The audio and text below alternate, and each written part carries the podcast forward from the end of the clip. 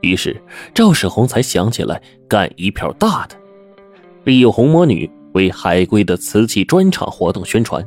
果然，短短几天内就卖了两三个亿，足够自己下半辈子锦衣玉食了。赵世宏揽住了赵嫣红的肩膀，问道：“嫣红，爸爸现在是亿万富翁了，跟着爸爸出国，你想去哪儿就去哪儿。我们离开这个是非之地。”赵嫣红一把挣脱他，怔怔地说：“你放手！面前的人还是我爸爸吗？还是那个猛烈抨击造假贩子的鉴定专家吗？”赵世宏一下愣在了原地。赵嫣红大吼着：“不是！他现在不过是一个满身铜臭味的奸商，唯利是图的小人。”赵世宏后退着几步，靠着墙。他觉得自己的世界山崩地裂。几年来，他一直活在挣扎之中。刚开始恨师傅偏心，可现在师傅死了，仇恨就转移到了秦天南的身上，变着法子的折磨他。后来，他又找到了新的目标，就是要利用秘籍和秦天南赚很多的钱，让女儿好好的生活下去。可是现在才发现，女儿根本就不会要他的一分钱。甚至不再认他这个父亲。房间一时安静下来，赵嫣红不知道什么时候已经走到了赵世宏的身边，说道：“我有一个问题要问你，秦叔叔为什么要在每一间琴房上留下记号？如果他不留的话，岂不是没有人可以分辨出来？”赵世宏说：“这个问题。”我也问过他，他说是师傅遗言。师傅临终把秘籍交给他时特意吩咐：师傅说真就是真，假就是假，就像瓷器一样，你可以做的很逼真，但假的终归是假的。或许这才是师傅为什么选择将秘籍传给秦天南的原因，因为他是一个真实的。从不弄虚作假的人，因为此事，赵世宏曾经多次派人威逼过秦天南，但是他宁愿死，也在每一件的琴房上留下记号。赵嫣红想起了秦天南临死前说的话，看来他已经猜到控制自己的人就是赵世宏了。可是，他临到临死的时候都没有说出来。他是一直顾念着同门的情谊，不愿意同门相残呐。四下一下子安静极了。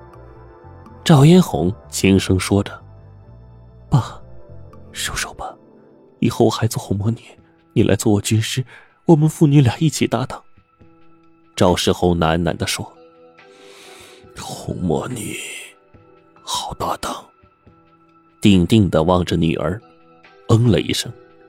赵嫣红的脸上绽放出了笑容，正要去拥抱赵世宏呢，门忽然开了，齐刚走了进来，唰的一下掏出了手枪，对准了他。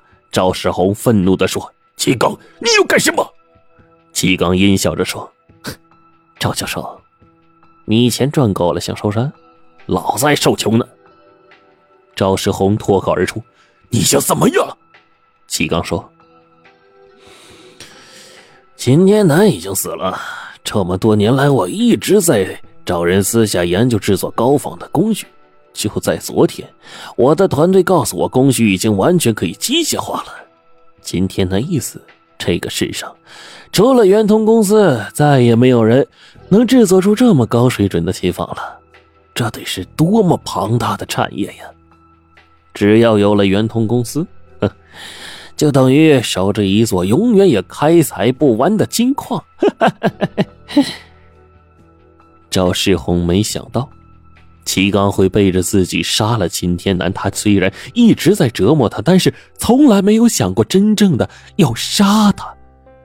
他原本想着自己带着钱和女儿出国享福，留一笔钱给秦天南，让他自生自灭。当耳边响起了秦天南死亡的那一刻，这个消息的时候，赵世宏的心还是震了一下，半晌才说：“齐高，你在我身旁这么久，我真是小看你了。只要你放了我们，远通公司就是你的。齐刚摇了摇头。嗯，不，我放了你们，难保你们不把秦网的秘密说出去。只有死才不会泄露秘密，所以啊，你们啊，只有像今天那样，我才放心。赵世宏哈哈笑了几声。你以为杀了我们三个就没人能够认得出秦放吗？实话告诉你，秦放除了眼睛里有破绽、平底有破绽之外，还有第三处破绽。就算你抹掉前两处，迟早还会有人发现第三处破绽的。只要一发现，秦芳就会变成烂白菜，你的发财梦也就要化为泡影了。齐刚冷声说：“赵教授，你少耍嘴皮子了，我才不会上你当呢。”赵世宏指着办公桌上的一个青花瓶说：“看到没有？就在瓶嘴的地方，看到有什么不同了吗？”齐刚朝着青花瓶走了两步，目光也移到了青花瓶上。他在暗中谋划多年，就是为了制作高仿的机械化。否则，单靠秦天南一个人，琴坊的量永远上不去。而且，秦天南的每件琴坊上都有印记。一个红魔女已经了不得了，万一到时候再多冒出几个红魔女来，一切就都白费了。经过秘密研究，现在制作琴坊已经可以机械化，而且上面没有秦天南留下的印记，很难被辨认出来。但是现在赵世宏说还有第三处印记，他当时就害怕了。万一真的有，他制作的琴坊就不是完美无瑕的，迟早会被人认出来，到时候还是功亏一篑。他暗中谋划多年，就是为了取代赵世宏接管整个圆通拍卖公司。赵世宏说：“你看到第三处破绽没有啊？”齐刚揉了揉眼睛，又靠近了青花瓶两步。赵世宏瞅准时机，一把握住青花瓶，朝他头上砸去。齐刚吓得退后一步，只听“啪”的一声枪响，正中赵世宏的胸口。一旁的板寸头早就扑了上去，和齐刚扭打成了一团。赵嫣红失声喊了一声“爸”，人已经冲了过去。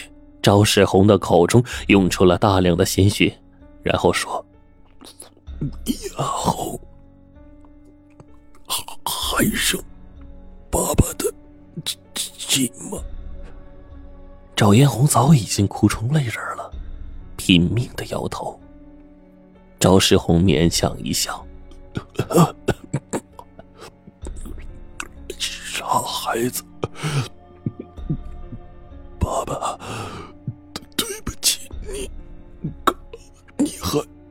秦叔叔，记得把我们老。”哥俩 葬一块儿到了那边，爸爸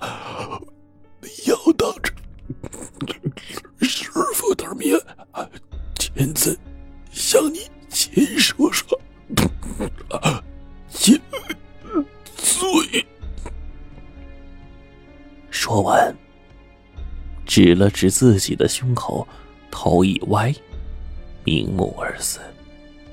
赵嫣红跪在了地上，喃喃的说：“秦叔叔，我没有将你的话告诉爸爸，爸爸已经知错了，我不想让他临死前伤心。”在赵世宏的内衣口袋里，发现了一本破旧的黄皮书，应该就是赵世宏口中说的秘籍了。翻开扉页，有几行小字，像是临时加上去的，估计啊。是年岁久了，字迹有些斑驳。假作真时真亦假，无为有处有还无；真作假时假亦真，黑白颠倒终有分。